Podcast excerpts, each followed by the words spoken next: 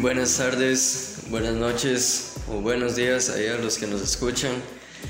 Hoy estamos acá en este primer podcast del Hospital Las Américas y me acompaña el doctor Alexander Rivera, médico general acá en el Hospital Las Américas. Doc. Buenas tardes compañeros, aquí estamos, este, un saludo, un abrazo a toda la gente linda que está escuchando y, gracias por, por atendernos. Muy bien, gracias Doc.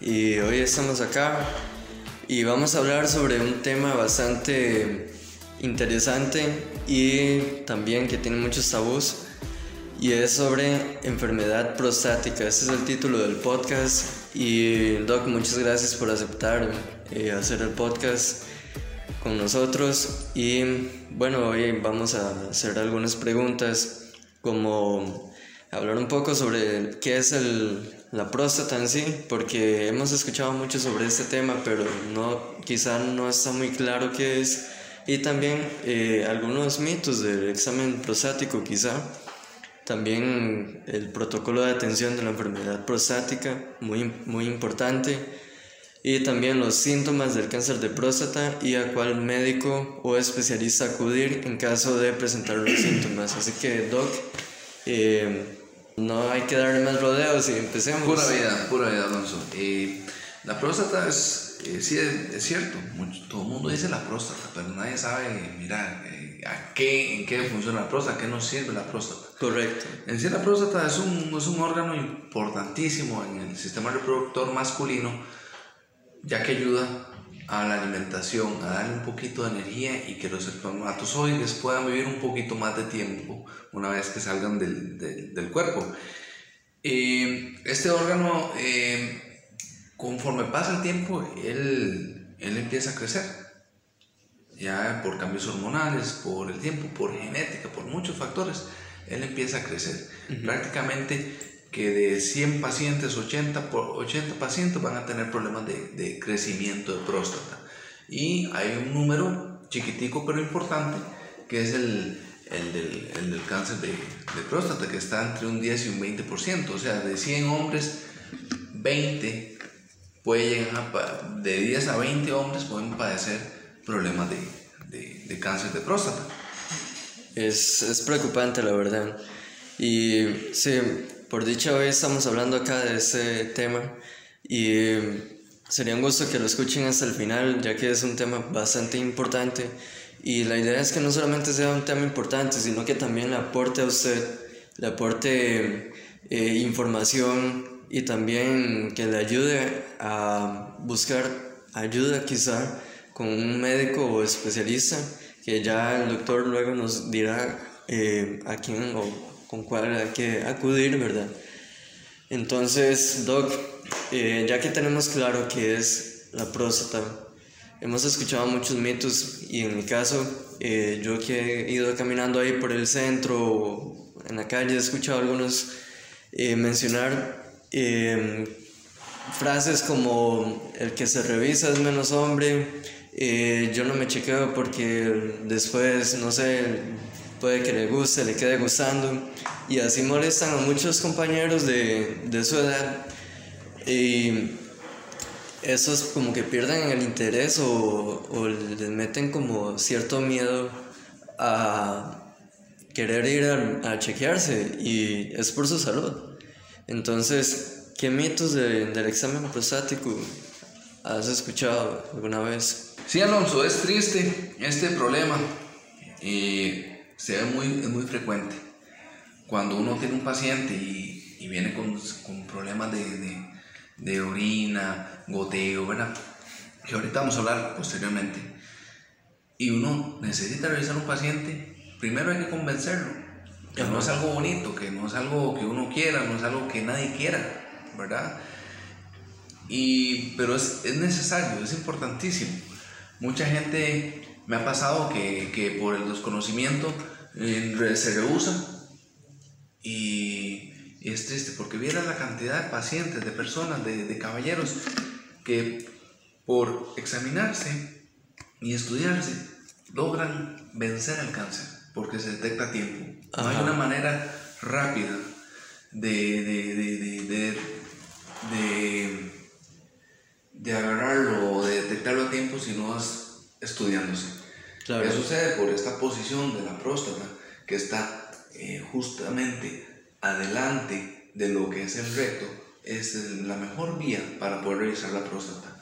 ¿Qué pasa? Ningún, ningún examen va a suplir o se va a brincar o va a omitir el, el análisis del tacto rectal. Claro. Eh, obviamente, eh, sumando a eso, a ese que es la vía donde se, se, se palpa la, la próstata, eh, se suma esto que el paciente, las personas, la sociedad machista.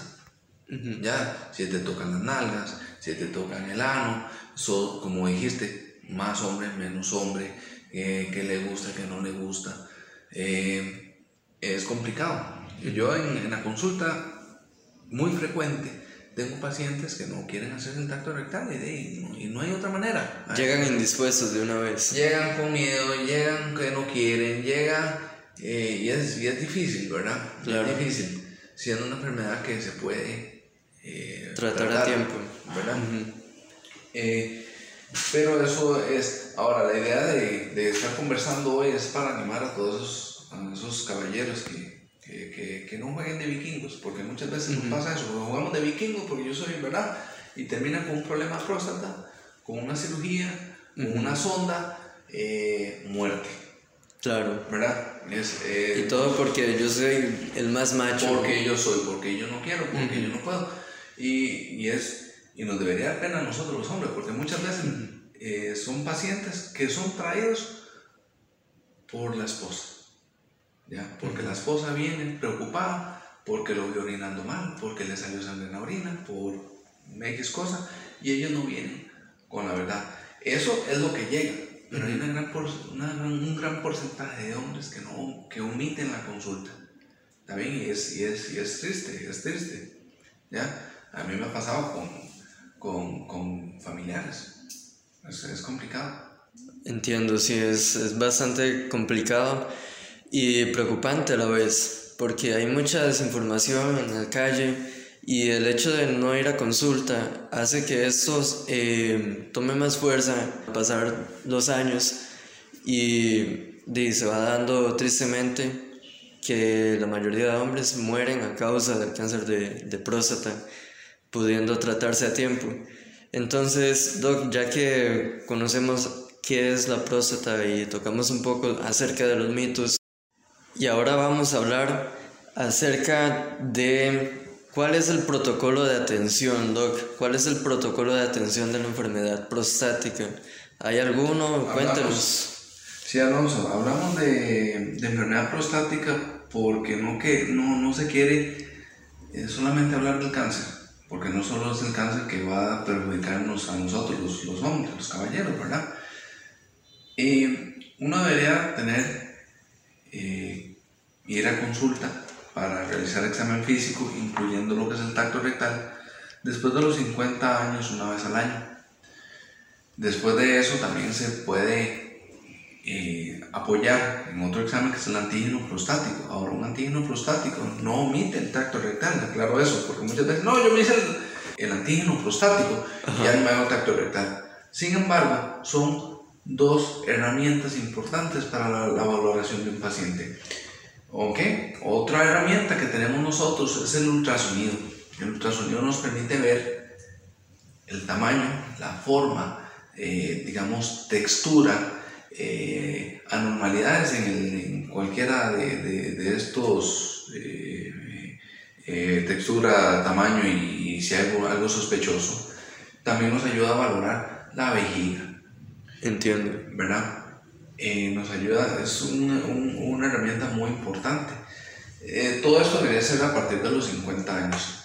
A partir de los 50. si hay antecedentes genéticos, puede ser de los 45, 40 años, para, eh, en caso de que un papá, un primo, un hermano, un tío, un familiar, un abuelo haya tenido antecedentes de cáncer de próstata, puede empezar la pesquisa o, dígase, el estudio eh, de manera más, más temprana.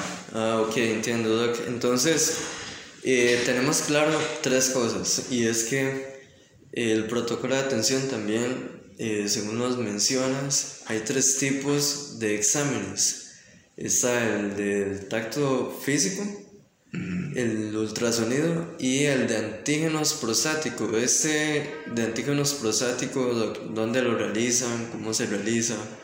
Ese antígeno prostático es una prueba que se hace en sangre para saber, digamos, es, está relacionado a lo que es la función de la próstata. No significa que un antígeno alto es sinónimo de cáncer, ¿verdad? Como estábamos hablando, está la hiperplasia prostática que a veces sube eh, eh, el antígeno prostático, por eso se correlaciona con un tacto rectal, por eso nos apoyamos a un ultrasonido. Ah, ok. Eh, también hay otro, otra prueba, ¿verdad? Cuando hay, cuando hay mucha duda en cuanto a, al, al, a qué nos enfrentamos, cuando hay mucha duda, por ejemplo, se puede realizar una biopsia.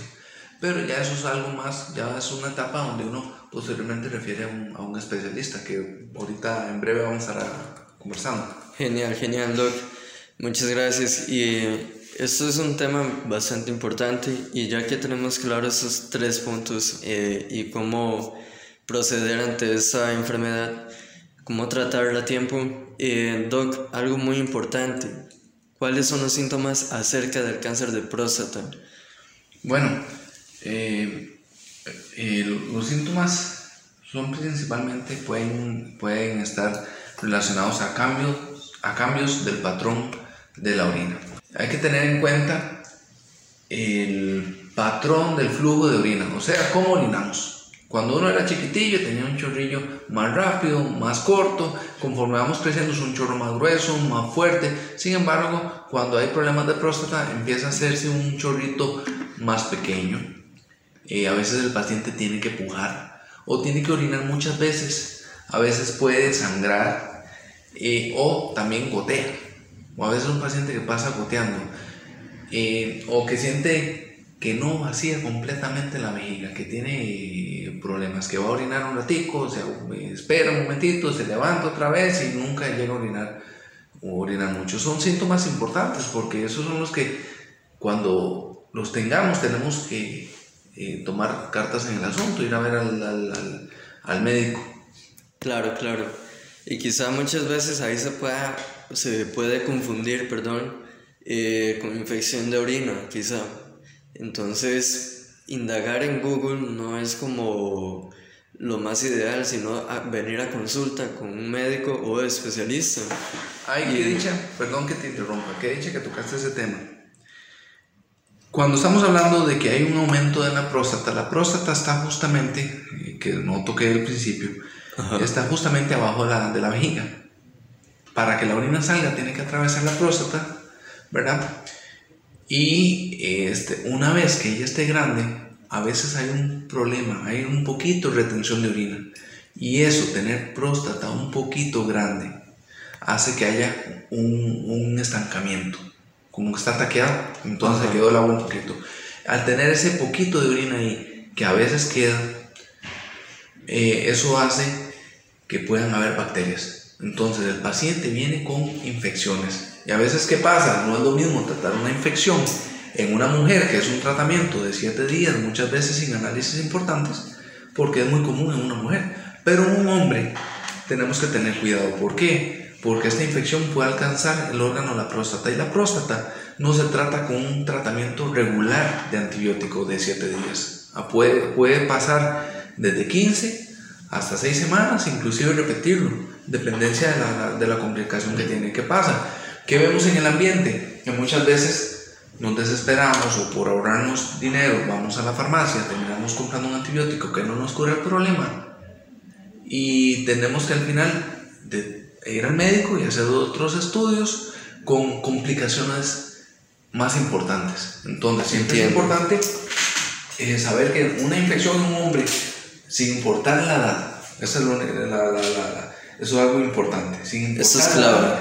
Es algo que hay que ponerle atención, algo que hay que estudiar. Claro. ¿Verdad? Entonces, qué muy buena pregunta esa. Entiendo, Doc.